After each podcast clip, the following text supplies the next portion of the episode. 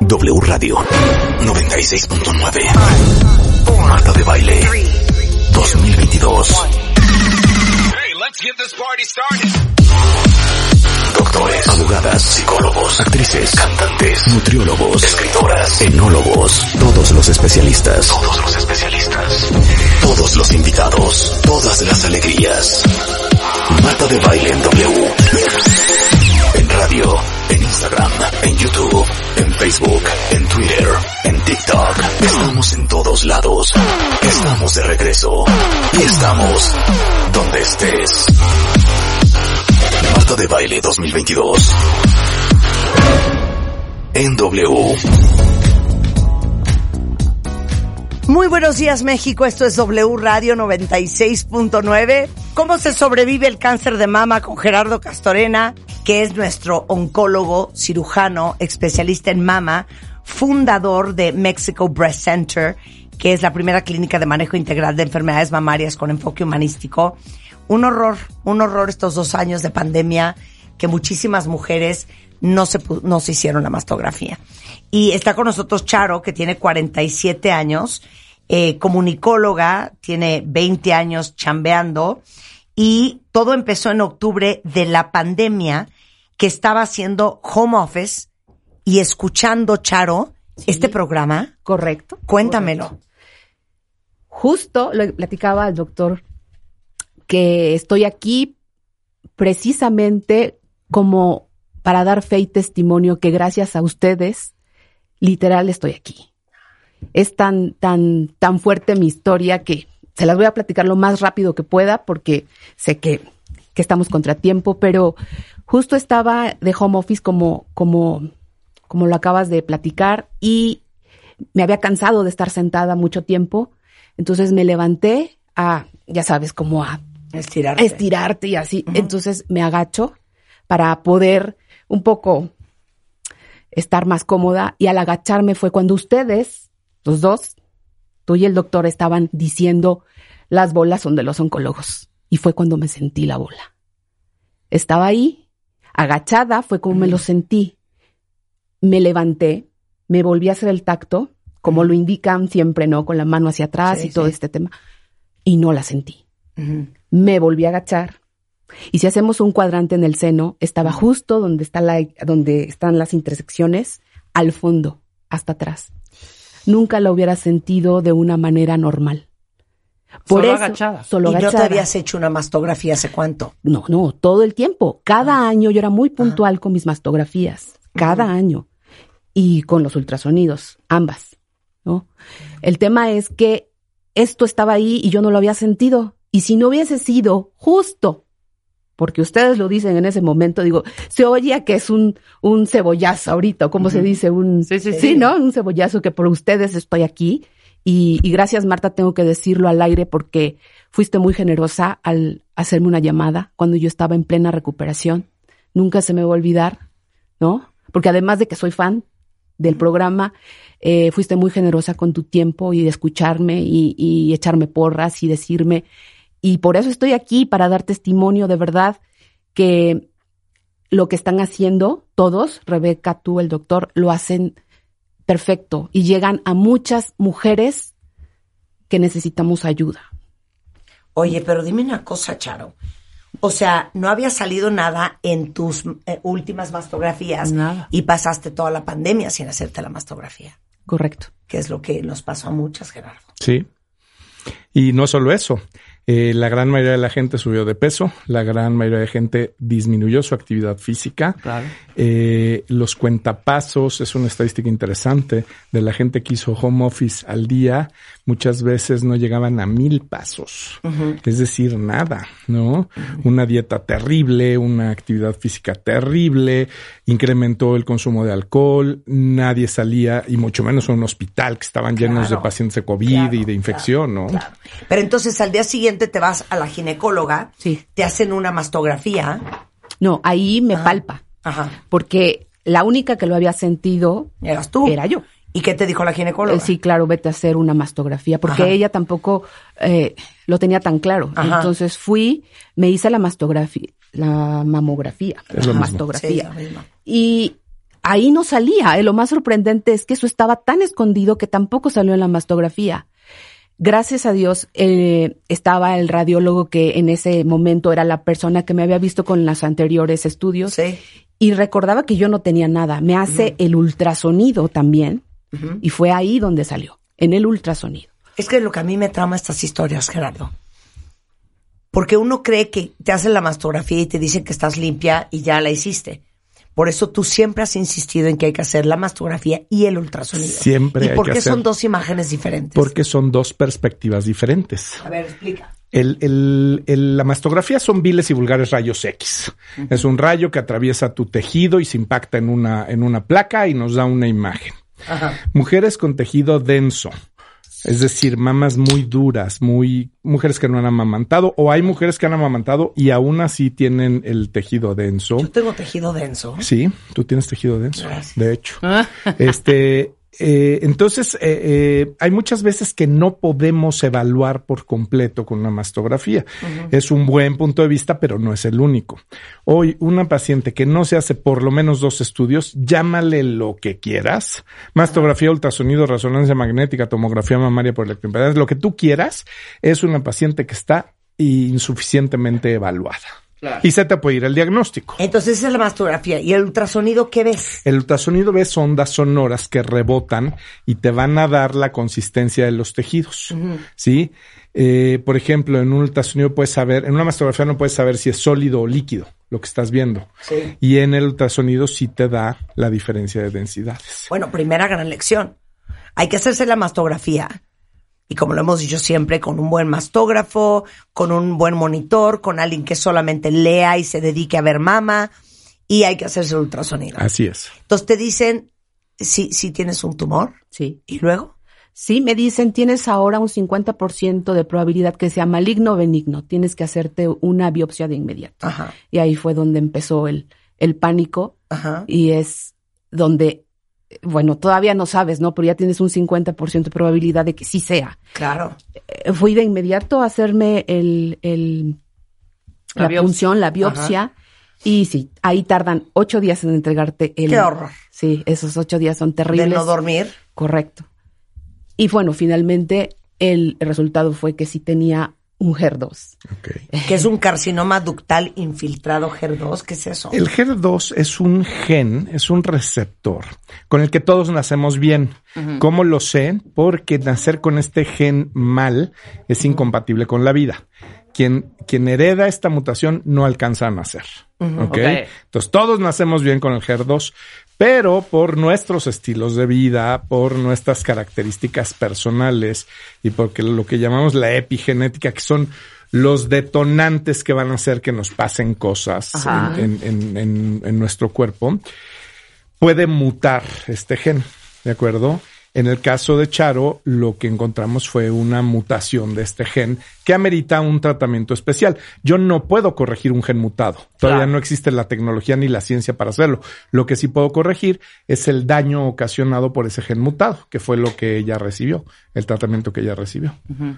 Oye, pero entonces, a ver, eh, ¿te hacen una mastectomía completa? O sea, te quitan ese pecho Sí, completo. completo. Sí, sí. Eh, te ponen un implante y Correcto. después, ¿cuántas quimios tuviste? Tuve seis, seis quimios, la que les llaman rojas, que son las más agresivas, Ajá.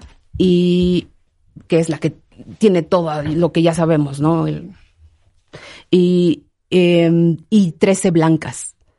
que son rojas y que son blancas? Este, son diferentes medicamentos. Eh, hoy en día, afortunadamente, todos los pacientes se personalizan. ¿Qué es lo que necesita esta paciente? ¿Qué es lo que necesita Charo? Pues necesita esta combinación. Las rojas son los medicamentos que van a atacar directamente a las células eh, cancerosas, ¿no? Eh, que como bien dijo Charo, pues son medicamentos con un efectos, con efectos secundarios muchísimo mayores, ¿no? Las blancas son como protección de lo que ya se hizo, consolida la cirugía, consolidan las otras quimios que le dan y ya no son tan bravas, ya los efectos eh, adversos son muy pequeños. Ya. Pero lo que ella recibió fue un tratamiento personalizado. O sea, la última quimio que tuviste fue la semana pasada. Correcto, sí. Se te cayó el pelo. Sí. Sí. Ahora ya tengo pelo, ¿no? Sí. Ya, ya lo pueden ver. Pero, sí se me viva, cayó. hija. Estoy viva y feliz, sí. Es que les digo una cosa, de repente no, no dimensionamos el impacto que puede tener lo que te dice alguien. Por eso yo siempre digo, share knowledge, compartan conocimiento, porque nunca sabes quién te puede estar oyendo y que le cambies la vida a alguien. Así es. Una de las cosas preciosas de mi carrera es que de repente, de vez en cuando, pues conozco gente como Charo, que yo no intervine directamente en su tratamiento. Eh, gracias a los libros que escribí, de repente me llegan correos eh, de, de agradecimiento de que la gente tomó acción y tomó responsabilidad de su salud gracias a eso. Y eso, la verdad, yo siempre digo que en esta vida tenemos que justificar el oxígeno que respiramos. Claro. Eso hace que justifique yo el oxígeno que respiro todos los Estar días. ocupando espacio en este mundo. Así es. Oye, pero a ver, es que estoy, tengo una gráfica aquí, a ver si Julio la posteas ahorita en Twitter. Síntomas de cáncer. Retracción del pezón. Los Ok. voy a ir diciendo. Nada más quiero aclarar. A ver. Si ya tenemos síntomas, muy probablemente ya es tarde. O sea, el chiste del Claro, cáncer de mama es encontrarlo cuando no hay un solo síntoma. Ajá. ¿Ok? Ahora, los síntomas que van a- vas a mencionar son bastante subjetivos. No necesariamente se relacionan a cáncer. Claro. Pero, pero es algo que te tienes que checar. Claro. Retracción del pezón. Cuando el pezón se jala, Ajá. es porque un tumor está jalando los ligamentos o porque los ligamentos que sostienen el pezón ya se vencieron. Claro. También es otra. Secreción del pezón. Ok, 80% de las secreciones por el pezón son benignas. Son benignas. Así es. Ok. Pero yo me checaría. Sí, claro. Si ahí me claro, empieza a salir algo del pezón, Ahora, me mucho cuidado, niñas. La secreción del pezón tiene que ser espontánea, porque hay muchas, hay muchas chavas que eh, han leído y han visto, yo no sé a quién se le ocurrió eso de que te tienes que apachurrar los pezones para ver si sale algo. Eso es una práctica dolorosa y en extremo inútil. Sí. Es decir, si el, si el líquido sale sin apretarte, hay que buscar cuál es el origen. Ok. Eh, hinchazón de una parte de la mama. Así es. Principalmente la piel. Cuando la piel le llamamos piel de naranja, y lo puedes imaginar perfecto, esta, esta textura de la, de la piel de la naranja, de la cáscara de la naranja, eso nos, ese sí nos habla de peligro, de mucho peligro. Ok. Eh, hinchazón de toda una mama. Sí, esto se puede asociar también a una infección que también lo estamos viendo frecuentemente ahora. Bueno, a mí no me hables de dolor en la mama y el pezón, porque yo vivo con el Jesús en la boca. Y el dolor de mama y el pezón, básicamente 99% no tiene nada que ver con Ok, es que, es que, a ver, quiero decir esto porque a lo mejor hay alguien afuera que le pasa lo mismo. Sí, En la chichi izquierda, cosa que hemos hablado tú y yo 672 veces, hay unas épocas que me, hasta me quitas las antinas, ahorita Sí. explicas, que siento como dolor, luego punzadas, Sí, luego ardor. choques eléctricos, Sí. luego un picazón, ¿El choque luego descargas, rato? o sea, una cosa como- rarísima. como y es de este lado, hijo. Bueno, eh, la glándula mamaria, recordemos que no es parte del sistema reproductivo, Claro. ¿no? Pero la glándula mamaria, a ella no le importa si puedes, si quieres, si estás en tu carrera, si, o sea, se tiene que preparar con cada ciclo menstrual para la eventual posibilidad de un embarazo. Tiene que estar lista. La glándula mamaria solo tiene dos funciones: producir leche para nutrición y anticuerpos del recién nacido y sexualidad. Punto. Párale de contar. Y atraer, y atraer al varón, Exactamente. a la damita. Entonces, todos los meses está con una influencia hormonal, la mitad del ciclo con estrógenos, la otra mitad con progesterona. ¿De acuerdo? Claro. Estos piquetitos son efecto directo de los ciclos hormonales de las mujeres. Es bastante normal que se tengan. El dolor mamario, quiero decirte que es la causa número uno de consulta en mi consultorio. Claro. No es cáncer. Claro. Es la gente que le duele y está muy angustiada. Claro. Y el dolor se debe a la interacción entre las hormonas que produces y los alimentos que comes, principalmente las jantinas ¿Por o qué me quitaste las jantinas jantin- No, te las quité. Eso va a hacer que disminuya tu dolor. ¿Cuáles son las jantinas? Las jantinas son unas sustancias que están en los siguientes alimentos. Café, Ajá. Tés oscuros. Que yo como, los, como té negro todo el día. Los claros no. Los Sí. claros, eh, por definición, son los que puedes ver a través de ellos. Si Sí. los pones en un vaso transparente. Los oscuros no. Eh, refrescos de cola. Eh, vino Uy. tinto. Solo el tinto. Uy. Chocolates. Uy. Cualquier tipo de semillas, nueces, almendras, pistaches, cacahuates, pepitas, semillas de girasol. Todo lo que yo como. No, bueno. Yogurt, kefir y quesos de sabor fuerte, los quesos maduros. No dije lácteos, solamente el yogurt, el kefir y los quesos maduros tienen jantinas. Los embutidos, aunque sean de pavo, las fresas y los higos. De la dieta de nosotros los mexicanos es como lo más común. En general, las cosas oscuras, las cosas negras tienen muchas metiljantinas. ¿Estas metiljantinas te hacen daño? No. ¿Ponen en riesgo tu salud o tu vida? No. ¿Te van a dar cáncer? No. Van a hacer que te duelan los senos, principalmente unos días antes de tu menstruación. Entonces, si empiezas a sentir sensibles, duros los senos, que empieza este dolorcito, pues la pregunta es, ¿qué es más importante, mi café o mi dolor? Y esa respuesta solo la tienes tú. Claro. Habrá días que digas, híjole, pues me vale gorro, me echo mi café y ya se me va a doler. Y habrá días que digas, hijo, hoy tengo un día difícil en la chamba, hoy no, no quiero. Y mejor no te eches tu café. Claro, ¿no? claro. Para eso es. Pero realmente el dolor es la combinación de hormonas y alimentación. Claro. Ok, ahora. Ya sé que me vas a decir todas, pero específicamente, ¿quién está en riesgo de tener cáncer? Ok. El mito más arraigado, bueno, el segundo mito, porque el primer mito es, mit- es, eh, cáncer igual a muerte y eso no es cierto, ¿no? Pero el segundo mito más arraigado es el cáncer se hereda. No es cierto, nos estamos comiendo el cáncer. ¿Por qué cuando éramos niños no veíamos tanto cáncer de mama? ¿Por qué no veíamos tanto Alzheimer? ¿Por qué no veíamos tantos diabéticos? ¿Por qué no veíamos tanta infertilidad? Es rarísimo que Claro. que, un tío tú que no tuviera hijos era rarísimo. Ahora hay clínicas especializadas en infertilidad, en Alzheimer, en diabetes, en hipertensión, en cáncer. ¿Cambió la genética? No, cambió la alimentación. Nos estamos comiendo el cáncer.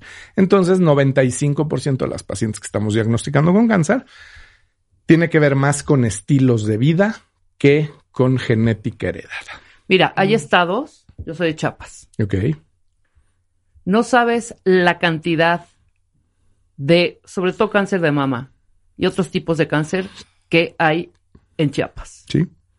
Alimentación, embutidos, grasas, grasas, ya- pero ya sabes, a cada rato es queso, crema, Pro- proteínas y grasas de origen animal. totalmente. Azúcares. El cochito, claro, mucho azúcar. Procesados. Exactamente. químicos, saborizantes, colorizantes. Es uno de los estados con más cáncer Sí, que hay, ¿eh? Así es, así es. Y obviamente, ahorita que estás diciendo esto, pues lo atribuimos a la crema, el queso, los embutidos. eh, O sea, es impresionante cómo se come grasa allá. Y además, la genética de la gente de Chiapas son personas bajitas. Bajitas, claro. como la, la, la, Bueno. la- la excepción a la regla, pero son bajitas, tienen por lo general sobrepeso y eso las hace más propensas. Eso no significa que tengan genética. Claro, claro. Eso significa que las hacen más propensas.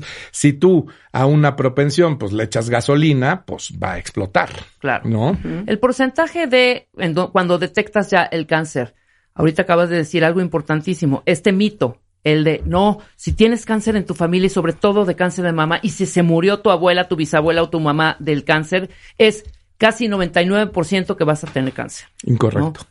¿Qué porcentaje de los que te visitan, de las que te visitan, tienen estos antecedentes genéticos? Más o menos como el 5%. O sea, Con el mestizaje que tenemos en Claro. México, europeo, español, este, tenemos eh, realmente un 5% de pacientes con genes mutados heredados. Y básicamente se limitan a ascendencia judía europea de los, de los que llaman ashkenazis. Ok. Ellos tienen una gran influencia eh, genética para esto. Ujú. Ahí está. Híjole. Entonces- ok, ¿qué más? Pues hay que poner falta. atención a lo que estamos comiendo, ¿no? Ahora, eh, hecho importante, hace rato dijiste, Marta, que estamos diagnosticando más cáncer ahora por dos razones, porque la gente no acudió a los hospitales y la segunda por la vacuna. La vacuna está haciendo que se inflamen los ganglios de la axila y que la gente se toque y que Eso. acuda a buscar ayuda y estamos encontrando no cánceres debidos a la vacuna, sino que gracias a la vacuna estamos encontrando el cáncer. Claro. ¿no? Claro, claro, claro. O sea, ¿cómo gracias a la vacuna estamos encontrando? Como se inflaman los ganglios. ganglios y Ah. duele, entonces la gente se toca y dice, ay, caramba, esto tengo, tengo algo aquí que no debe ser, acuden y entonces encontramos el, el cáncer. Claro. Ahora, eh, lo, lo contó Charo ahorita, ¿no? Una vez que sale en la imagen del ultrasonido, la bolita, eh, normalmente se hace una, una biopsia, ¿no? Sí. Y tú has hablado mucho del peligro que es no hacer una biopsia bien, hacer una biopsia ciegas, no saber qué estás haciendo y explica por qué. Básicamente, la, el, el mayor no de una biopsia es si alguien te ofrece entrar a quirófano para hacer una biopsia, está completamente fuera de todo contexto. Hoy en día, el diagnóstico a través de cirugía de un cáncer de mama es algo que hace 15 años dejamos de hacer. Hoy en día, como se lo hicieron a Charo, con una pequeña agujita por personal especializado, ya los cirujanos nos quitaron los cuchillos afortunadamente. Ahora lo hace un radiólogo que pone el ultrasonido, ve exactamente dónde va la aguja y obtiene un pedacito muy chiquitito de tejido. Eso nos da toda la información que necesitamos para poder proceder a hacer una eh, medicina personalizada en cada caso. Entonces, si alguien te dice que te voy a operar para diagnóstico, por favor, sal corriendo de ahí. Pero ¿cuál, ¿qué es lo que puede Claro. suceder? Un regadero en el momento de abrir, ¿no? Básicamente, eh, la mayoría de las personas que hacen diagnóstico quirúrgico, pues no tienen criterios oncológicos y hacen un regadero de células.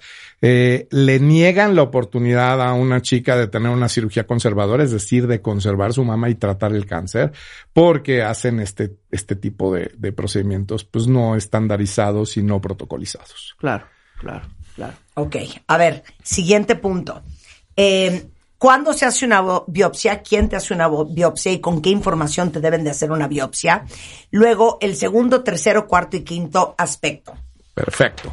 A ver. La primera es, Ajá. este, aquí lo tengo. La Ajá. primera es eh, una mastografía, un ultrasonido, una resonancia magnética. El examen que tú me digas no da diagnóstico de cáncer. Ajá. Da diagnóstico de sospecha. ¿Sí?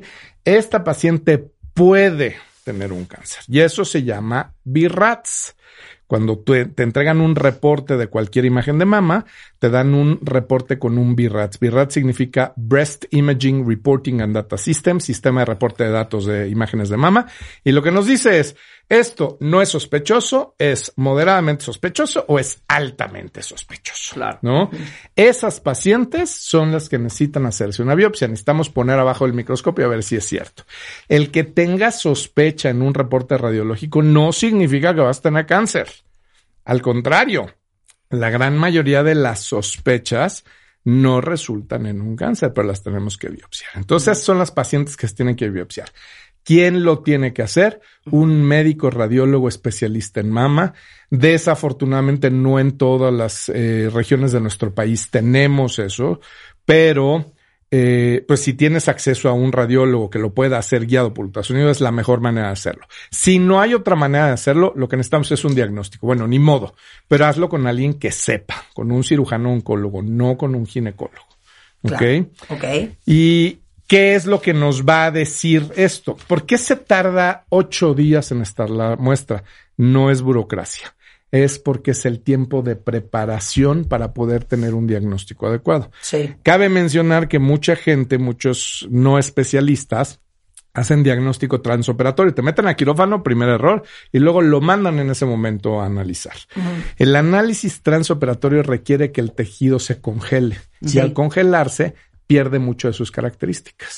Y entonces tienes un diagnóstico que no es tan cierto, puede tener hasta un 50% de fallo el diagnóstico. Entonces, estudios transoperatorios no. Dales una semana para los patólogos, te preparen la pieza y te digan exactamente qué es. Claro, 100%.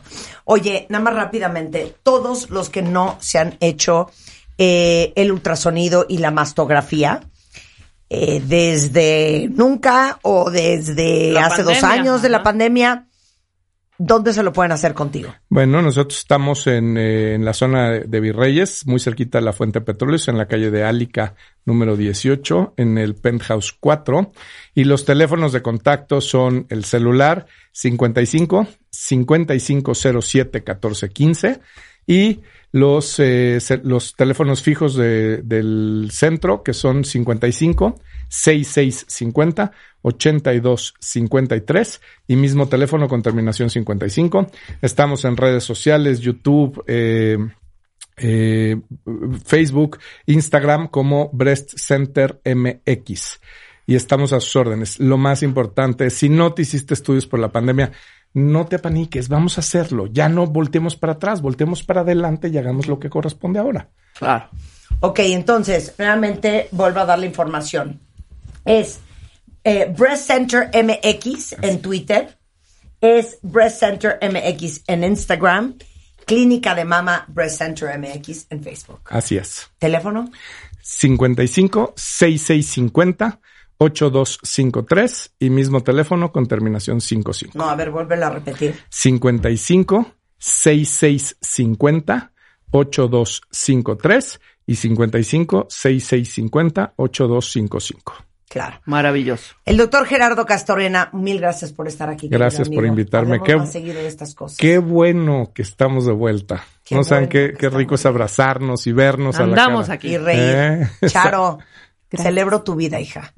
Qué bueno, qué bueno que estás bien. Bendito sea Dios. Y bueno, lo sobreviviste, hija.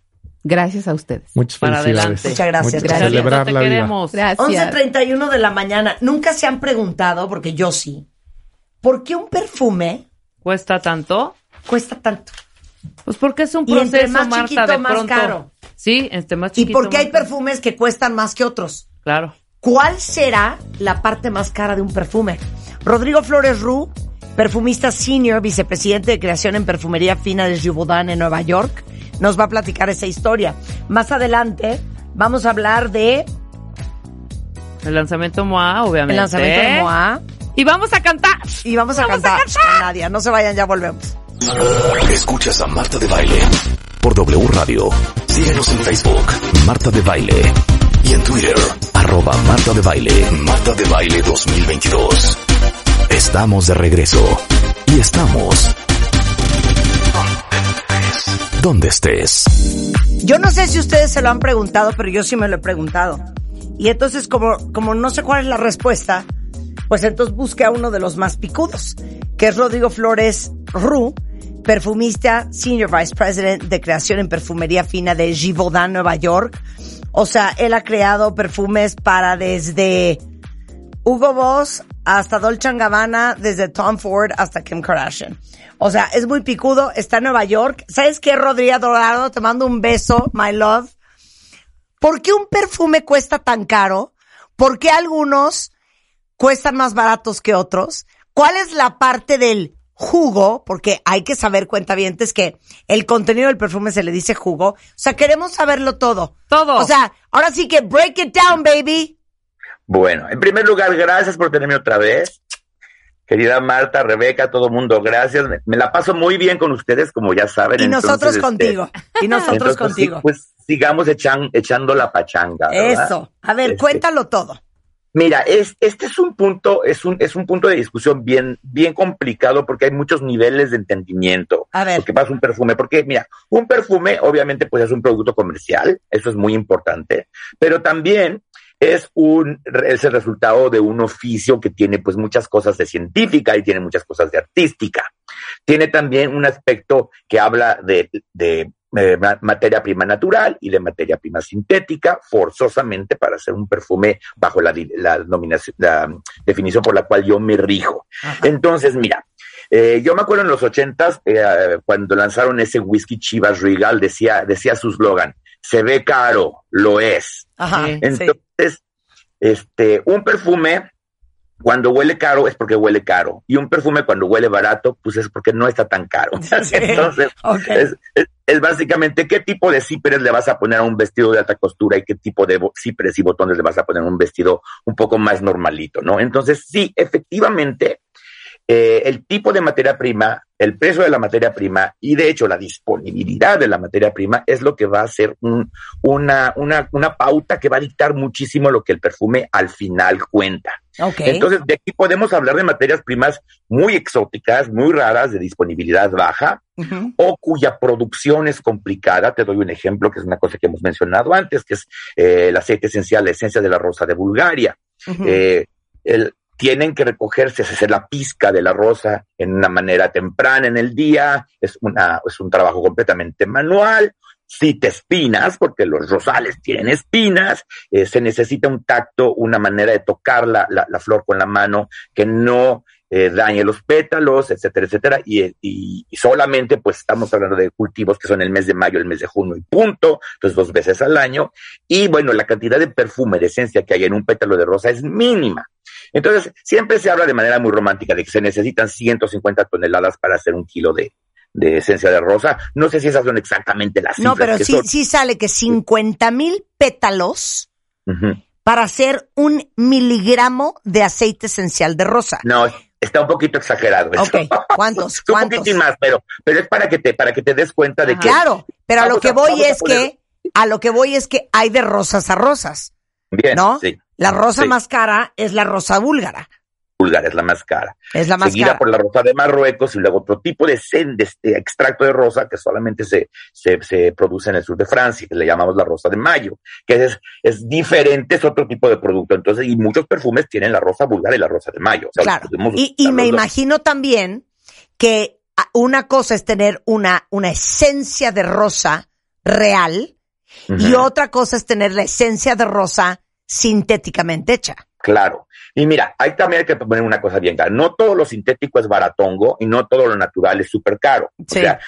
utilizamos aceite esencial de pino, básicamente pues aguarrás, trementina, ¿no? Se Sí. utiliza en perfumería y bueno, pues no es caro. La rosa sí es cara por lo que te dije, el problema. Además, la rosa sufre mucho en los últimos 10 años porque ha habido eh, inviernos muy fríos o veranos muy calientes o ha habido sequía, entonces hay también un impacto a nivel este pues clim- eh, climático muy importante y mano de obra, problemas políticos en el este de Europa, imagínate, o sea, todo esto se junta.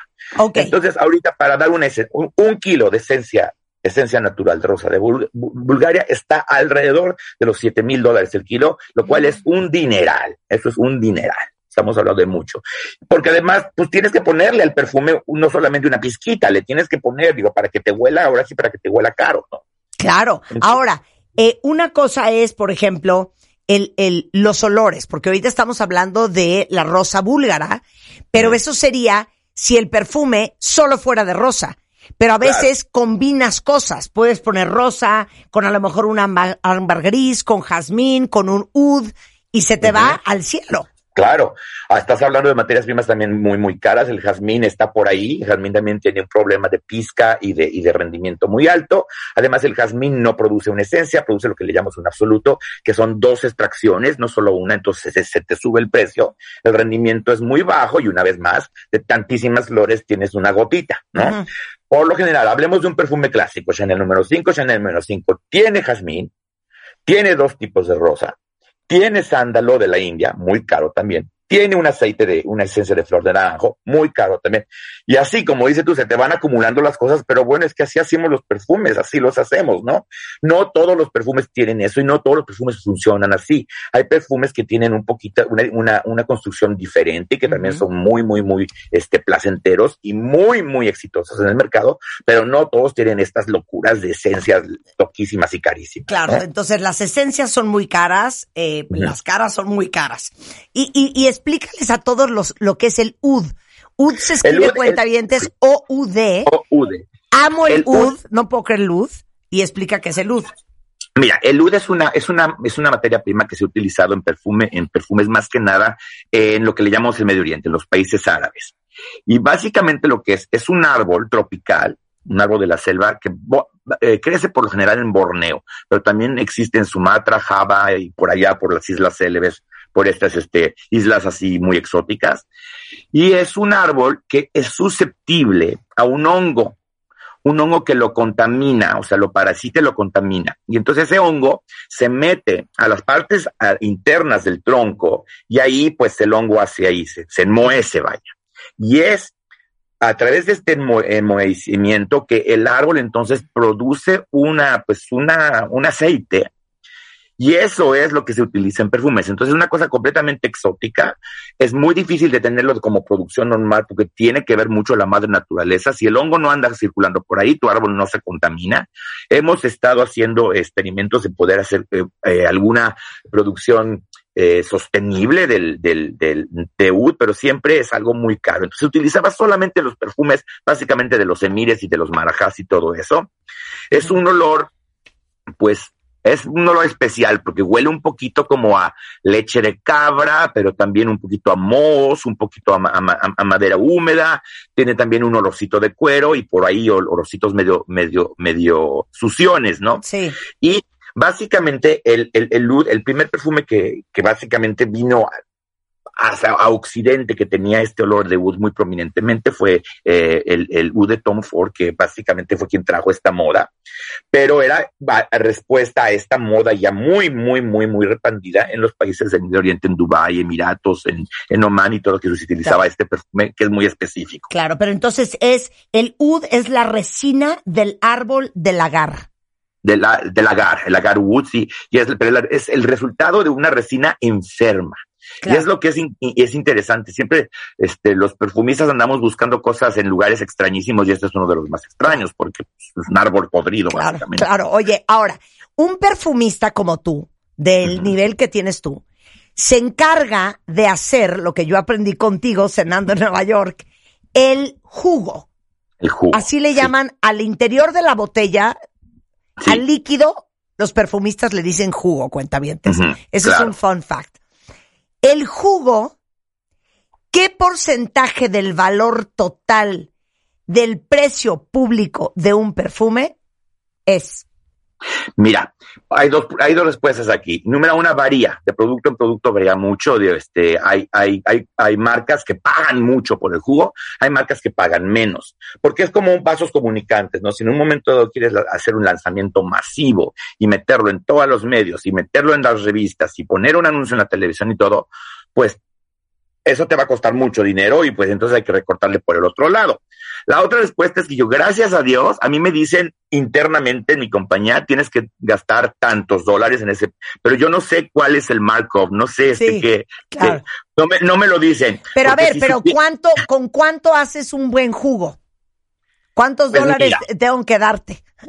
Este, así de los míos más caros, sí, estamos hablando de más, más, más allá de 200 dólares el kilo, sí son perfumes caros, ¿no? Pero hay muchos perfumes mucho más caros y hay muchos perfumes muy buenos que cuestan mucho menos, ¿no? Y es una vez más por el tipo de producto, no es lo mismo hacerle un perfume a Tom Ford o un perfume de, los exclusivos de Dior, hacer una cosa este, que, tiene que tener una, una, una circulación más global, por ejemplo, un, un té verde de Elizabeth Arden. Son tipo de perfume diferente. Claro, claro, lo que pasa es que, claro, lo que, lo que estamos diciendo, cuentavientes, es cuando ustedes compran un perfume, el precio que están pagando no es solamente están pagando, no estamos pagando solamente el jugo.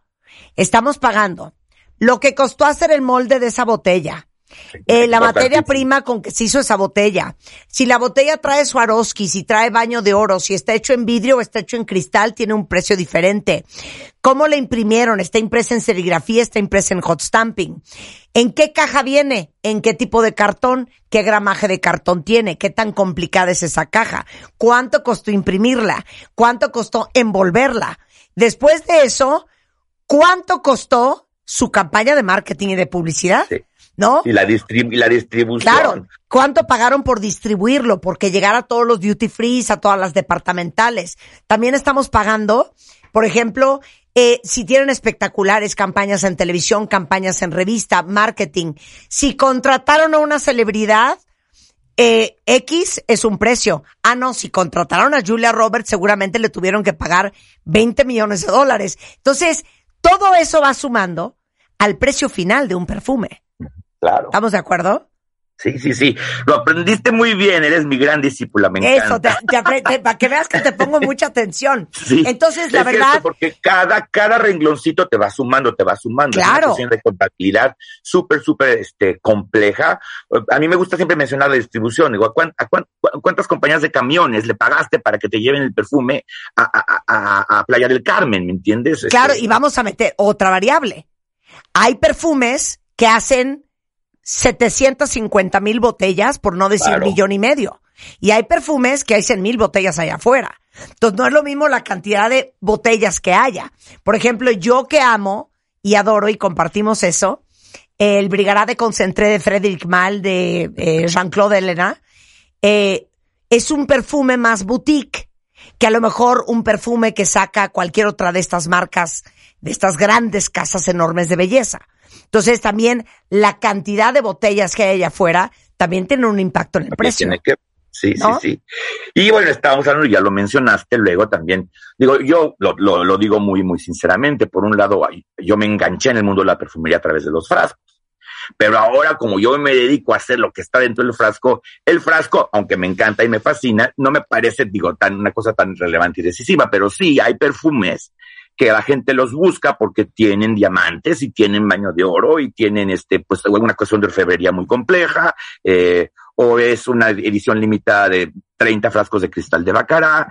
Eh, mencionas House of Sillas, que es una marca para la que yo, yo he trabajado, eh, estábamos mencionando esa marca que tiene los, los, los, frascos con, con Swarovskis y con eh, diamantes y cosas así. Digo, obviamente estamos hablando de unos precios de locura que solamente, pues no sé, los millonarios muy millonarios los pagan, pero bueno, también eso existe. Entonces, cuando dices, ¿cuál es el perfume más caro del mundo? Depende, ¿no? Depende de su rareza, depende si tienes un, un, un, un empaque, un envase y una botella de, pues, de super lujo, o el jugo en sí, y el que se menciona siempre como de manera el gran paradigma del perfume caro, porque la fórmula es carísima, es Joy de Jean Patou, que siempre se anunció como eso. Yo estuve en Jean Patou y yo sé que ese perfume cuesta mucho hacerlo por lo que tiene adentro. Por el y jazmín, además, bueno. porque tiene jazmín. jaz- Jazmín rosa sándalo, básicamente, pero mucho, mucho. O sea, es una- está como. O sea, tiene es- 10.600 10.600 flores de jazmín para crear el Joy de Jean Patou. para crear un kilo, 850 dólares la onza. Imagínense No, eso. bueno. A ver, entonces vuélveme a repetir. Dame la lista. Los cinco ingredientes más caros en un perfume. O sea, los más caros. El más caro de todos es un extracto de los rizomas de lirio de Florencia que le llaman iris o orris. Y Iris. también es muy, es muy el iris. Ajá. Y es muy complicado producirlo. Y, y ahora, eh, como es en Toscana por lo general, ahora, bueno, los italianos prefieren vender los terrenos para construir villas Sí. que estar plantando plantitas para los perfumes. Sí. es otro problema. Entonces, iris.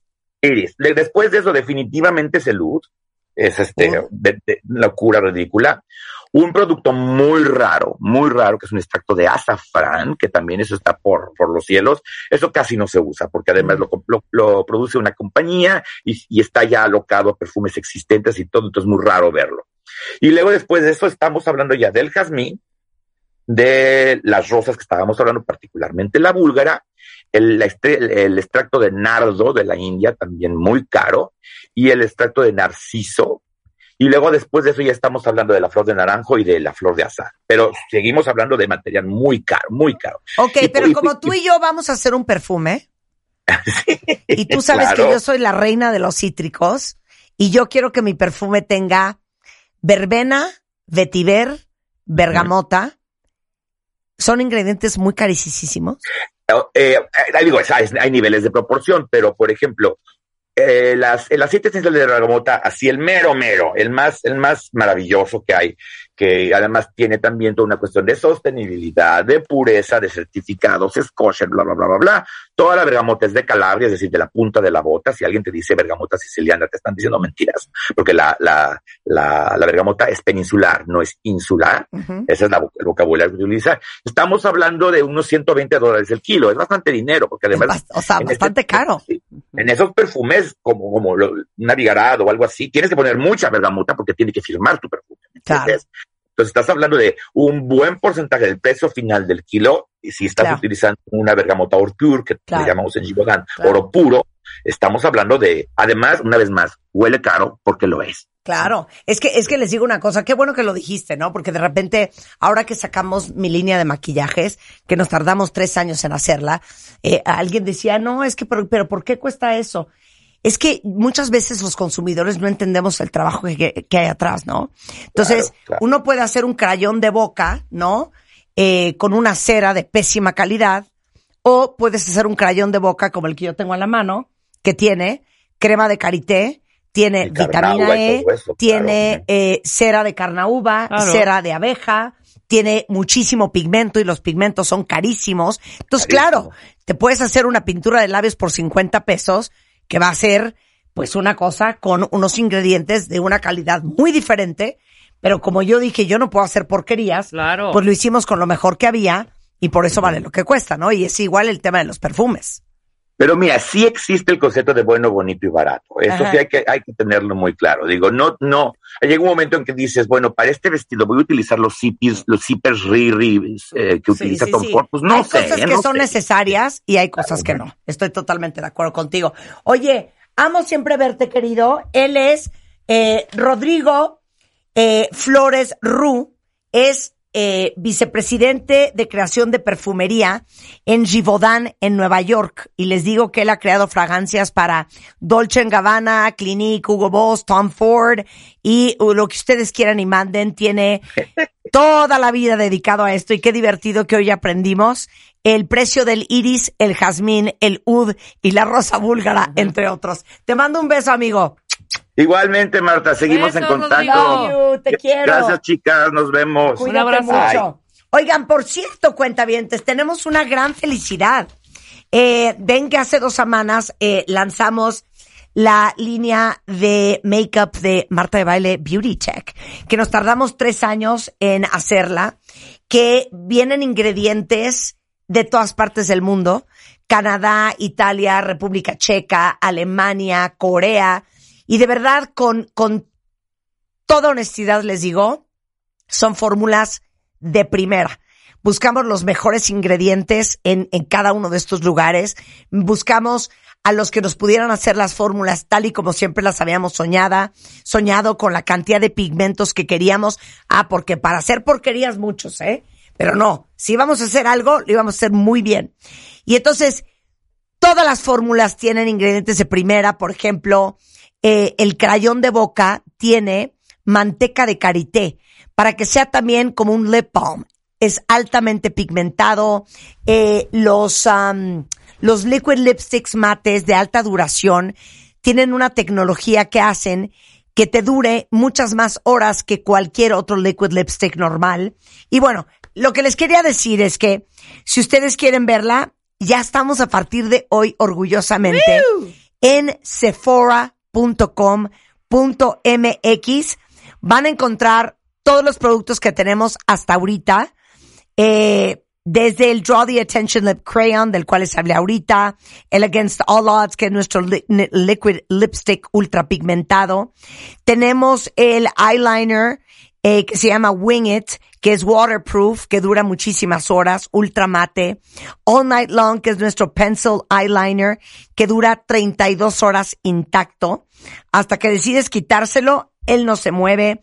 Tenemos el Filmy In Waterproof Eyebrow Pencil para definir y rellenar las pestañas, para que se vean más gordas, más pobladas, más naturales y más jóvenes. Entonces, corran a sephora.com.mx porque ahí van a ver toda mi línea y ya sabes, ya saben que amamos que compartan sus fotos con sus bocas eh, rojas, color sunset, color Brooklyn en redes. Así es que tenemos un nuevo Instagram que es MD Beauty Tech, igualmente en Facebook, igualmente en, en, en TikTok, para que eh, nos sigan y tengan los updates porque vienen muchas cosas más que hemos hecho, incluyendo la base de la cara que se van a morir. Wow. Bueno, regresando del corte, vamos a presentarles MOA de este mes. No van a creer el tema y creo que se va a armar todo un debate ahorita. Y luego clases de canto con Nadia al volver en Radio. Este mes, en Revista MOA, tener o no tener hijos. He ahí el dilema. ¿Por qué las nuevas generaciones la están pensando y cómo saber si realmente es para ti? Además, te decimos cómo lograr ser a morning person para alcanzar el éxito y las claves para hacer un detox digital y mejorar tu vida. MOA Mayo, una edición para evaluar, decidir y avanzar. Una revista de Marta de Baile. Bueno, ya lo oyeron cuentavientes. Les digo algo, yo quería llevar este tema en la portada porque sin duda alguna es todo un tema para todos. A ver, ¿quién de ustedes no tiene hijos y sigue debatiendo si quiere tener hijos o no quiere tener hijos? No, Bueno, yo, Rebeca. yo siempre dije nunca. ¿Tú decidiste no tener hijos? No, jamás. ¿Por? Pues no, no, mira, ni, no, no. ver, Es que yo no entiendo. Tú tenías ese instinto de. O sea, yo estaba clara que tenía, quería tener hijos Entonces yo jamás. desde chiquita. Yo sí, muchas Y aparte sobrinos. quería que tener hijas mujeres. Ok. Y Dios me hizo el milagro. Sí, claro. por Con mis supuesto. dos chiquitinas. No, Rulo. Yo no lo tengo claro, ¿eh?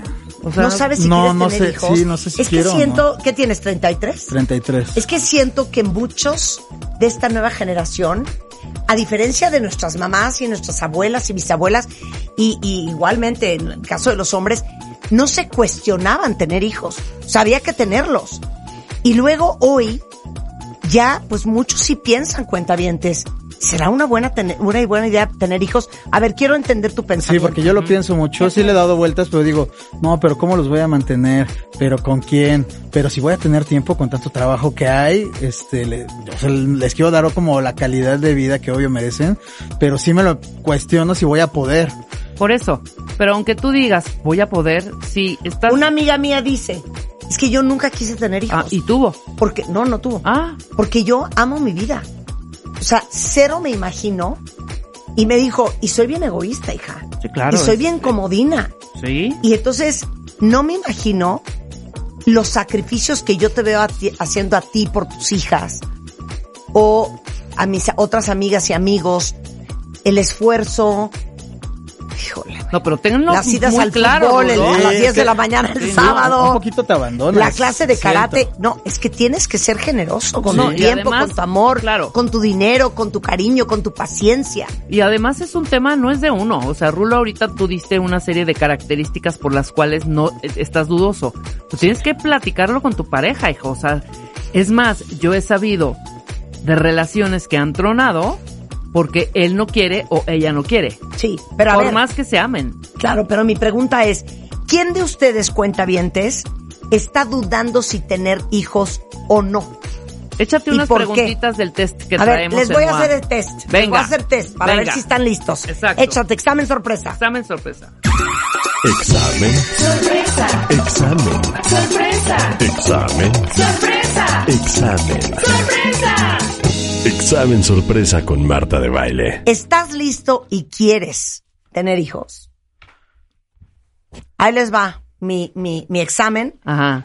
que viene en la revista MOA de este mes, que justamente está dedicado en portada a hacer esa reflexión y cómo llegas a tu conclusión final. ¿Tener de o no tener? Cero quiero tener o 100% quiero tener hijos, Ajá. lo que me cueste. Siempre he sabido que quería tener, que, a ver, ahí, te- ahí les va. Por cada respuesta, si contestan A, pongan dos puntos, si contestan B, pongan un punto, y si contestan C, pongan cero puntos. Entonces, dos, uno y cero. Siempre he sabido que quiero tener hijos. Sí, más o menos, no. Físicamente podría embarazarme o embarazar a alguien mañana mismo. Sí, no sé o no. Si hoy tuviera hijos, sería solo por darle nietos a mis papás. Sí, más o menos o no. Soy alguien emocionalmente estable y trabajando como para no pasarle traumas a mis hijos. Sí, más o menos o no. A veces pienso en tener hijos solo para no quedarme solo grande. Sí, más o menos o no. Sé que vivo en una sociedad en la que no tener hijos, pues no está bien visto. Sí, más o menos o no. Constantemente pienso en los sacrificios de tener hijos y no quiero. Sí, más o menos o no. Eh, mi relación conmigo mismo o con mi pareja le daría un hogar estable a mi hijo. Sí, no. Sí, más o menos o no. Esta está cañona. Y me lo contestas al chile, ¿eh? Pero al aire, al micrófono. Sí. Si mañana te enteras que embarazaste a tu novia, ¿estarías feliz? Sí, claro. Ok. Sí, más o menos, ¿no? Sí. O más o menos, Rulo. No, sí, No, te mo- totalmente. pero te morirías por O sea, la sorpresa. Sí, por la sorpresa, pero Pero estarías feliz de un Sí, Raulito. estaría feliz, un claro. Raulito, un. Raulito. ¿Tienes claras las razones por las que quieres tener un hijo? Sí, más o menos, no. Sé muy bien cómo cambiaría mi vida y aún así quiero tener hijos. Y el sé muy bien cómo cambiaría mi vida, eso va subrayado y en altas, ¿eh? Exacto. Sí, más o menos, no. Ok. Tengo una red de apoyo increíble que me ayudaría muchísimo a criar a mi bebé. Esta está fuertísima. Si mañana te dijeran que ya no puedes tener hijos, ¿sentirías un gran alivio? Es que yo no. No quiero tener, pero no sentí. ¿Sí me, sí me explicó? No, es que cuando yo tuve a mi segunda hija, me dijo el doctor, ¿te ligo las trompas? Y tú dijiste, no, no, no. Le dije, no, no, espérate, espérate, espérate. Porque claro. Pero ¿quieres tener más? Y le dije, cero, voy a tener más hijos. Sí. Pero I always like to have my options open. O sea, yo no creo que, No. que en un momento. Pero no vas a tener. Y yo, cero. Cero. Pero luego, no, es que yo siempre quiero tener mis opciones. O sea, yo Sí, decidí claro. no tener. Yo ya no puedo tener. Ya Claro. no puedo, ya no hay de otra. Ya sí, no pero puedo. porque se te pudrieron los Claro, ovarios, por- hija, por sí, sí, por supuesto. Y deja eso, deja que se te pudran los. ¿Será que a los setenta y tantos años yo me arrepienta? No, no creo, ya no. Ok, va. Va. Me da nervios sacrificar mi carrera o no invertirle tanto tiempo o el mismo tiempo por tener hijos. Sí, más o menos o no. Y luego, me abruma la idea de tener hijos, pero me da más miedo arrepentirme. Wow. Es que está cañón. Y es que también qué presión, ¿eh? Perdón. Es que, es que, Ese es que- reloj biológico está tan mal hecho. es que está tan mal hecho. ¿Cuánto sea, de veces no hemos hablado esto con los A los doctores? 25 ya están viejos tus, ov- tus ovarios, No, ya tus empiezan a óvulos. envejecer. O sea, la edad ideal para tener hijos. 22 a 25, 22, claro. 25, 26. Pero es- ¿de qué No, hablas? ¿de si qué eres hablas? una recién No, nacida. hombre, claro. Ahora, ahora sí que babies having babies. Sí. No, ya te fuiste lejos 26. 26 O sea, anciano. deberíamos de ser totalmente infértiles hasta, Hasta los los 33. hasta los No, ponle, 33. ponle, ponle 40. No, deberíamos de ser infértiles hasta los 33. ¿Cuánta gente no ha tenido hijos? Darle 40, vuelo a la 41? hilacha. ¿Ok? Y ya a los Hasta 34, los- 35. Es que el otro día estaba 45. hablando de algo políticamente muy incorrecto y todo mi equipo estaba ahogando de risa. ¿Qué? Pues obviamente hay que usar un condón por las enfermedades de transmisión sexual, por los embarazos indeseados, 100%. Ya dije eso. Sí. No puedo creer el condón. No puedo creer el condón. O sea, Rebeca, no puedo creer el condón. Otro, otro punto. Otro Rulo. punto. Pero ¿por qué, qué, qué no puedes querer del condón? Hijo, es que voy a decir una cosa muy fuerte. Échalo. Dilo, hombre. Sí, esta mesa Sí. es de apoyo, de comprensión. Aquí, aquí es libre, libre o sea, creo que yo usé un condón una vez. Sí, Marta, pero tú eres muy, eres muy constante y muy continua con tus Relaciones. relaciones. Por eso, nada más se usó un condón una vez. Ok. Se siente horrible con condón. Pues yo diría como... O sea, no se siente no, igual. No se siente, sí, casi. No se siente Sí, igual. no, no se siente igual. O sea, no es, no es piel con piel. No es rosadez con rosadez. No, no es piel con sí, piel. no es piel con piel, claro, tienes un intruso ahí. Y entonces me dice, me dice un, un chavo de mi equipo, bueno, entonces, ¿qué hacemos? ¿Vamos a cooperar sin, con, sin condón? Y digo, de ninguna manera. Pero entonces yo pienso, pues es que si tienes que usar condón con la fulana o con el fulano, pues a lo mejor no te lo debería estar tirando, hijo. ¿No? si lo piensas por ese riesgo, No, es que no es tanto por, es por, ¿Por qué? o sea, ¿Por qué? supongamos, se te A ver. antoja. ¿Que Es se un- te antoja qué? Es un poco de control de natalidad. Ya olvídate del VIH y de todas, ponle, control de, ajá, control. sí. Segundo, pues sí, evidentemente, Sí. tener precaución y tener este rollo de, de, de, tú no sabes, Ay, Marta. güey, ponte un diu. No, bueno, ponte ok. VIH. yo creo que la mayoría, Segunda no, opción, no, VIH. la mayoría no, lo no. usa solo No. por el embarazo y no por las enfermedades que.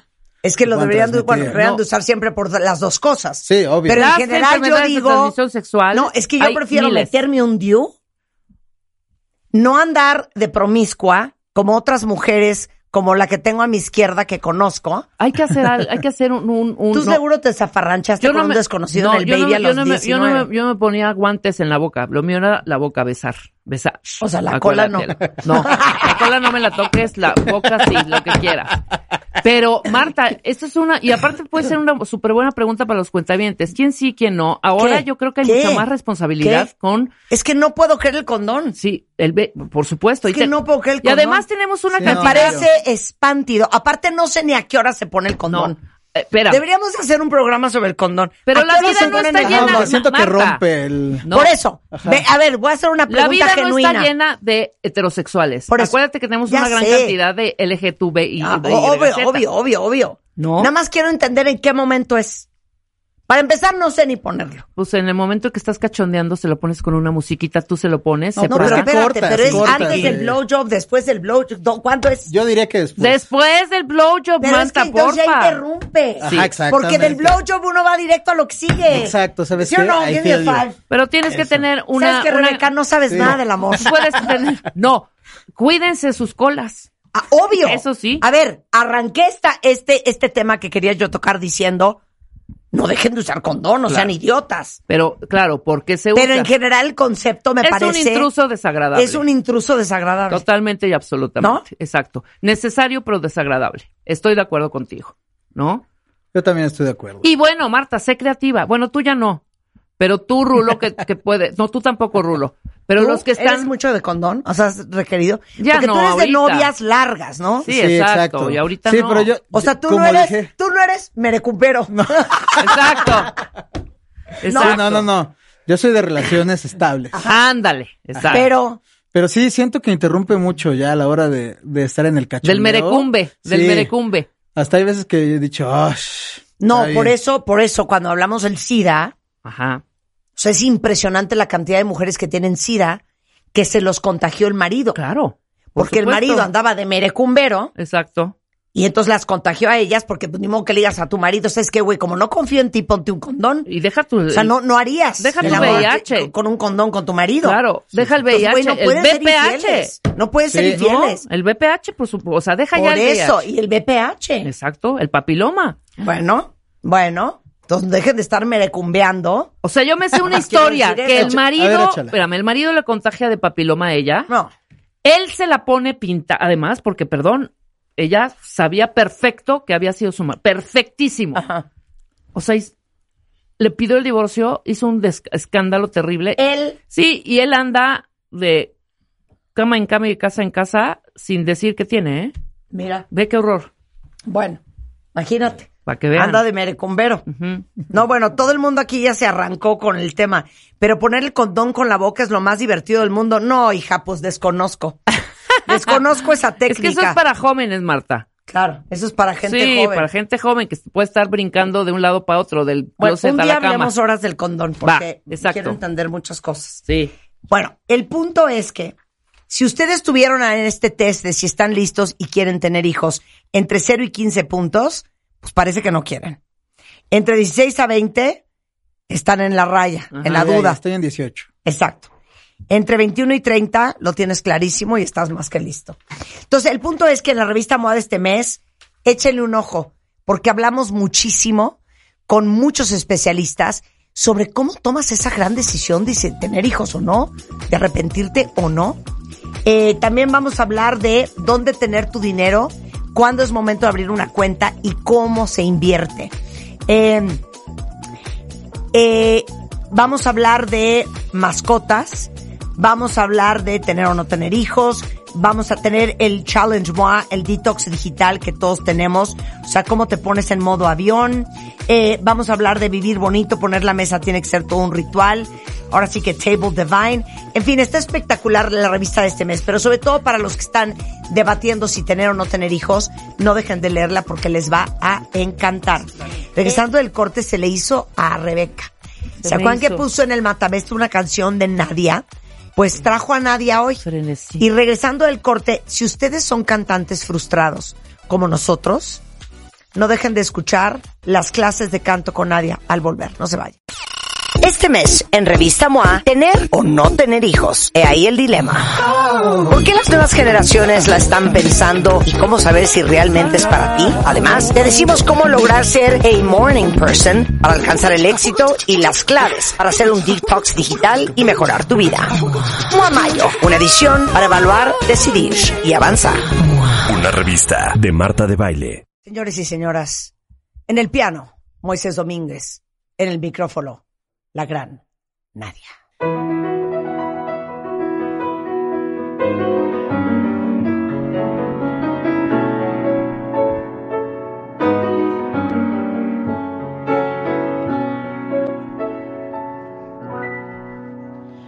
Bésame por mí,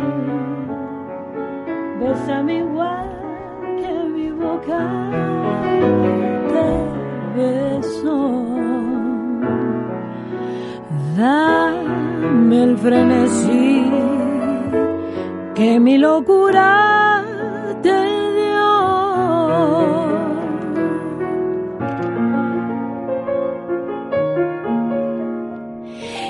¿Quién si no fui yo pudo enseñarte el camino del amor? Muerta mi altivez cuando mi orgullo rodó a tus pies.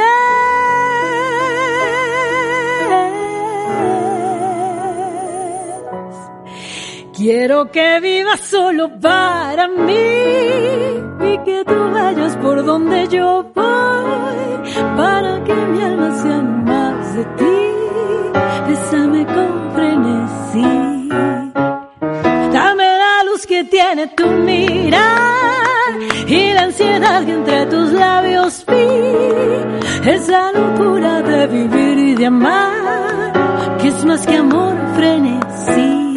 Hay en el beso que te di, alma, piedad, corazón. Dime qué sabes tú sentir, lo mismo que siento yo.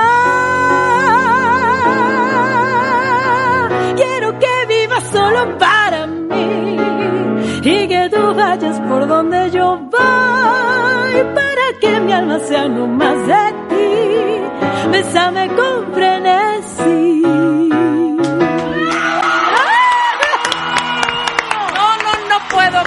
Esto. O Les sea, voy a Nadia, abrazar en ¿por este qué veniste momento. a humillarnos?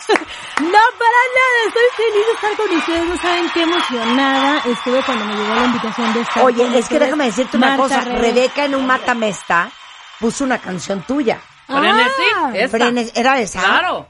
Y entonces empezamos a hablar de ti, nos quedamos en choco tu voz. Y pues no te lo vamos a negar, Nadia. Ay. Nos sentimos bien envidiosas. Ay, ay, ay. Oye, aparte, voz, Carla. Pero bárbara. Nadia, ¿de dónde saliste? ¿Dónde has estado? ¿Dónde, Ay, ¿dónde gracias. cantas? Exacto. Bueno, gracias a Dios canto en todos lados. Yo empecé desde muy pequeña, a los siete años de edad en mi tierra natal, Oaxaca, y desde ahí amo la música mexicana, que Ajá. es mi pasión, que es lo mío. Y ahí empecé a cantar, ya saben, en todos los lados, hasta que, bueno, hace 20 años llegó la oportunidad a mi vida y me, me grabó también Warner Music. He estado grabando muchas producciones con ellos, nueve producciones en total, gracias a Dios, Ajá. y otras de ediciones especiales en total ya contamos 16 discos y pues he tenido la oportunidad de cantar al lado de los más grandes artistas. Yo no sé honor. por qué no sabía yo de tu existencia y no lo puedo creer. Ay, gracias. O sea, no lo puedo creer. Gracias a mí, gracias a mí. a ti, Rebeca. Rebe, te gracias amo, a ti. Muchas gracias. Gracias a. Rebeca. Oye, Nadia, ¿por qué cantas así? O sea, yo siempre me he preguntado, o sea, un día estabas cantando una canción de niños a los cinco años y tu mamá te dijo, mi amor, cantas muy bonito. ¿O cómo, cómo se descubre uno? Sabes que yo estaba viendo la telenovela de Alcanzar una estrella. Ajá. No sé si te ac- te acordarás en aquella Sí, tiempo claro, de, claro. de Timbiriche y los muñecos Ajá. de papel y todo eso. Entonces yo la vi y dije, yo quiero ser como este, como ella, ¿no? Como la protagonista de la novela y voy a cantar porque así de de eso se trataba la telenovela. Entonces salgo con mi mamá un día y con mi papá y les digo, oigan, es que yo puedo cantar y empiezo, alcanzar una estrella, una-". y se me quedan viendo y dicen, sí cantas. Y en ese momento mi papá se volvió mi fan número uno y comenzó a darme clases de una manera lírica de canto y comenzó la aventura porque empecé en los castings este aquí en la Ciudad de México y varias cosas que O sea, naciste con esa voz. O sea, es que se nace, Marta. Pues, pero, pero. O sea, yo creo que sí te- hay un talento que tienes una facilidad para hacer algo, pero también de ti se trata de, de desarrollarlo. Y también creo que cualquier persona puede desarrollar la capacidad de lo que le gusta. A lo Sí, mejor hija, le cuesta pero a ver, más trabajo. Nadia, hay gente que no tiene oído. Ajá. O sea, Rebeca y yo somos entonadas y escuchamos una canción y somos capaces de imitar ¿Son el tono. entonadas? Exacto. Entonadas. Pero Entonadas nada oído más. empieza. Por ejemplo, esta tarde vi llover, vi gente que, que correr y no es. No, es que, digo, es que ese no es, es el lo tono. mismo que hacemos. Es Que no tienen oído. ¿Ya me entendiste? Sí, cla- bueno, mira, se nace siempre con una facilidad para hacer algo, pero sí lo puedes desarrollar. Ahora también depende de que si en tu infancia tuviste, pues, estabas escuchando música todo el tiempo y eso también Claro, va desarrollando tu claro. oído y también ya sabes que las neuronas van haciendo sus conexiones y entre Claro. más escuchas y más desarrollas Claro. algo, más se te facilita. Entonces, pues también, gracias a Dios, desde pequeña yo estuve muy rodeada de la música porque mi Sí. papá le encantaba la música, claro. él estaba en un grupo musical y todo, entonces Ah, yo claro. siempre escuchaba No, pues con razón. música. Ya lo traes en los Y mis cuatro abuelos también cantaban. No, bueno, Hacían bohemias, No, entonces. hijo, pues, o sea, así a El cualquiera. abuelo de Rebeca era contador. Sí, hombre, Ah, pero- ingeniero civil. Pero a ver, yo al día de hoy escuché algo muy interesante, Marta, que me acabas de decir que ustedes son entonadas. Sí, Somos sí. entonadas, hija. Y, y les ¿Nos quieres gusta. ¿Con, con, con test? cuál nos va a Y yo acompañar el les maestro? quiero-. Maestro, ¿nos A puede ver. acompañar aunque no seamos profesionales? Pídele una canción. A ver. Pero queremos que nos des una calificación Ajá. Y una, una crítica. Muy bien. Una constructiva, pero una crítica. Ok, claro que sí. Vas tú, Rebeca. A ver, entonces, ¿cuál íbamos a cantar? Mira, yo quiero este irles montar can- montar Sí. una canción porque, o sea, yo desde que le escucho la voz en la radio ya tienen ustedes ahí Claro. ya la conexión entre Sí. oído y voz. Bien. Entonces tenemos esta canción de esta tarde vi llover. Ah, perfecto, es también- perfecto. Esta sí me la sé. perfecto, Perfecto. Espérate. Ok. Pero no te pongas tú de pesada. Ok. Ay, qué bonito, Rebeca. Pero a ver, acuérdate que, maestro, maestro, yo no sé qué tono soy, Esta mi, misma mía. pero yo soy como ronca. O sea, yo soy como voz de hombre. Tú eres medio así con toques de mezzo. Entonces, ¿qué, Mezzo. qué, qué tono soy? Si La me mía. altísima. A ver, vamos a comenzar, Marta. Vamos a A ver, comenzar, ok, va. eh, Marta, con, yo creo que la, con la parte un poquito, la que es más bajita. Ok. Entonces vamos a comenzar con algunos ejercicios de canto que es Esta tarde vi llover. La mayor parte de las canciones se dicen. Claro. Más Marta que las dice. cantarse. No, Mar- ok, Marta las es platica Entonces tú puedes platicando. decir, Marta, Ajá. esta tarde vi llover. Cortito, con Ok. sentimiento. Y te sigues. Yo entro en. sigo. Yo entro en, yo no sé, en el coro. Yo no sé cuánto me quieres menos. No, no. Ok, ok. Ah, es que esa A parte ver, vamos a me sale ver. bien padre. No, ok, no. voy yo. Maestro, no me hunda. Ok. Esta tarde vi llover. ¡Anda! ¿Bien? ¡Bonito! Bien, Bien. Ya no ok. interrumpas. Ok. ¿Voy otra vez? A ver. Ok. Esta tarde vi llover. Uf, vi gente correr. No, tú, vas tú. Vi gente correr. Y no estabas tú. ¡Ay, qué bonito! Venga, vámonos, hola. Muy bien. La otra noche vi brillar un lucero azul. Y no estabas tú. La otra tarde. Vi que una ave enamorada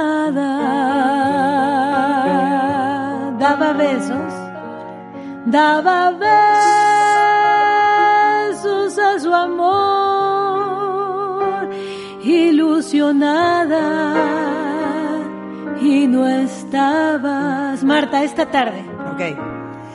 Esta tarde vi llover, vi gente correr y no estabas tú. Ay, qué bonito. El otoño. El otoño vi llegar al mar, oí cantar y no estabas tú. venga. Yo, Yo no sé cuánto me quieres,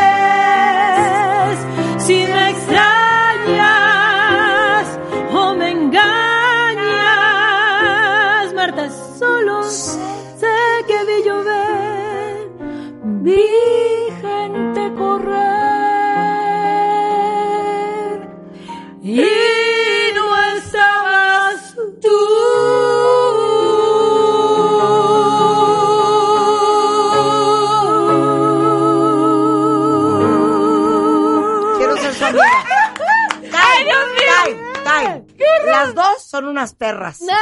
Maestro, No. ¿qué le dije? ¿Qué tono era ese? La bemol. Ok, La ¿cuál es el que sigue para abajo? Pero te queda A ver, muy Marta, bien. tengo otra bien. En canción. el coro, ¿no? A ver. Tengo otra esa. canción para ti. Espérate, maestro, quiero que me haga esto. Váyase a la parte de Yo no sé si tú me extrañas esa, ¿no? yo no sé. ¿Cuánto Yo no sé cómo es. Yo no sé cuánto me quieres. Yo no sé cuánto. Yo no sé A ver, ¿cuánto me cuánto me quieres. ¿Ves? Es que Ahí no está. llego. Ah, entonces más Entonces, abajo. más abajo. Yo no sé. Ahí está. Yo no sé. Dame tono, Nadia. Yo no sé cuánto me quieres. Ahí va, ahí va. Dale. Si me extrañas o me engañas, solo sé que vi llover, vi gente correr y no estabas tú. No, está ronca hoy. No, no, no, no. estabas dando Pero a ver, espérame. Tengo o- una canción que yo creo que te, te puedo venga. quedar Los mejor. 500 Marta. pesos que le prometí no se los voy a dar. A ver, Le diste va Nadia. perfecto, vas, Nadia. Explica, Nadia. A ver, vamos eh, con otra canción. En do, échame en do. ¿En dónde Que además tengo En muchas do. ganas, Marta, y te voy a confesar que quería hacer esta travesura desde hace un Me fascina. Que además que sería una locura que tú la cantes. A ver, Venga, Entonces en qué do. miedo, hijo. venga. Miro tus, ojos, miro tus ojos y no eres feliz. ¿La has escuchado? Venga. Y tu mirada no sabe mentir. No tiene caso continuar así. ¿La has escuchado, Marta? Si no me ¿Qué estás amas- cantando, hija? Síguele, ¿Y síguele. esa cuál es? No. A ver, entonces, contigo aprendí. Contigo Esa aprendí. tampoco me eh, la sé, hija. Sí, Me sé la de- aprendí. Que las que Existen nuevas y mejores Emoción de Armand Sandero. emociones. A ver, ¿cuál te sabes, Marta? Pues entonces, aquí está el maestro Moy. Maestro. Aquí Échala está el maestro ¿cuál? Moy. sabe ¿Cuál quieres? La gloria eres tú. La gloria eres tú. Pues sí. ¿Esto te la sabes? Claro. Maestro, ¿se sabe la gloria eres tú? Es, Eres mi bien. es, es maestro. Do, fa, sol sostenido, do, fa, sol sostenido. Es este tu tono. Eres mi bien, lo que me tiene. Eres mi bien, Ahí está. lo que me tiene extasiado. Ahí está. ¿Por qué negar que de ti estoy enamorado? De esos dulces ojos que son todos sentimientos. A ver, Rebeca, de esos ojazos. De esos ojazos negros de un verde fulgor que me dominan. que me dominan e incitan al amor. Eres un encanto. Eres mi ilusión. Vas, Nadia. Vas, Nadia. Dios dijo. Dios dice que la gloria está en el cielo y que eres de los mortales el consuelo al morir. No bendito Dios, porque al tenerte yo en vida no necesito ir al cielo. Si alma mía, dolor de la ilusión la gloria eres tú. Les digo algo, no puedo creer, no puedo creer ¿Sabes que No la puedo original, creer- Nadia? que nunca tomamos clases, que nadie nos enseñó. Y mira que que ya cantaríamos nos bien dieron los bonito. 54. Seríamos ya los coros de Nadia. carrera, Seríamos ¿cómo los crees? coros de Nadia. No Pero vamos a ser ¿saben cantante? Rebeca. Tienen un tono de voz tan bonito Sí, y yo- además yo de que antigua, no un es poco, yo de antigua. Pero no es muy común en las Dios, mujeres porque es que cantar estaba muy alto. con, con un tono de voz grave, con Claro. cuerpo, y eso es muy bonito, y se sale de, de lo común. Y definitivamente ustedes tienen oído, lo que pasa es que... ¿Sabes que la original de Álvaro, la original de Álvaro Carrillo sí es maldigo? En serio, qué fuerte, ¿no? Yo siempre Sí diré es maldigo a Dios porque al te- porque ve, maldigo a Dios porque al tenerte yo en vida no necesito ir al cielo.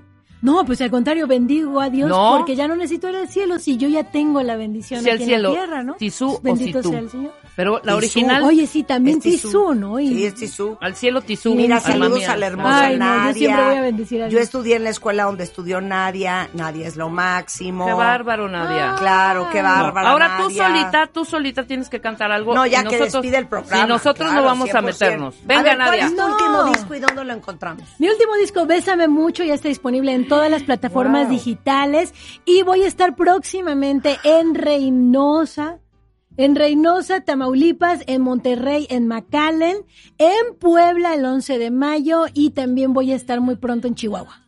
¿Y dónde vemos todas esas fechas? En mis redes sociales, en Instagram arroba Nadia Música, en Facebook Nadia Música Oficial y mi YouTube Nadia Música. Qué bonito. Quiero que escuchen a Nadia. Quita la música. Chapo. Venga. Maestro, por 500 chelines, ¿puede usted acompañar a la señora? Contigo Ok, aprendí, Muy bien, contigo Son aprendí. Una super rola. Es una canción Y ya, y vamos a dejarla correr. Exacto. Ok. Mm. Mi queridísima Marta, Rebeca, son una inspiración para las mujeres. Definitivamente me siento honrada de estar en esta cabina y con mucho cariño. Contigo aprendí que existen nuevas y mejores emociones. Contigo aprendí a conocer un mundo nuevo de ilusiones. Aprendí que la semana tiene más de siete días.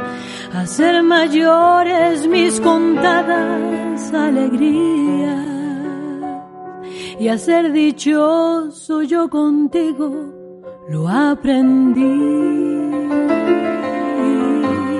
Contigo aprendí a ver la luz del otro lado de la luna. Contigo aprendí que tu presencia no la cambio por ninguna. Aprendí que puede un beso ser más dulce y más profundo. Que puedo irme mañana mismo de este mundo. Las cosas buenas ya contigo las viví.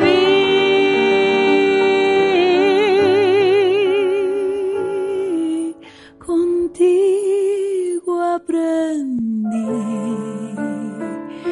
que yo nací conocí.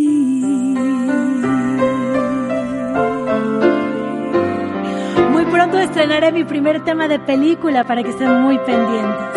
Ay, qué bonito. Nadia, señores y señoras, nosotros de regreso mañana en punto a las 10. Escucha todos nuestros playlists y contenidos en Spotify. Búscanos como Marta de Baile. Marta de Baile 2022. Estamos de regreso y estamos donde estés.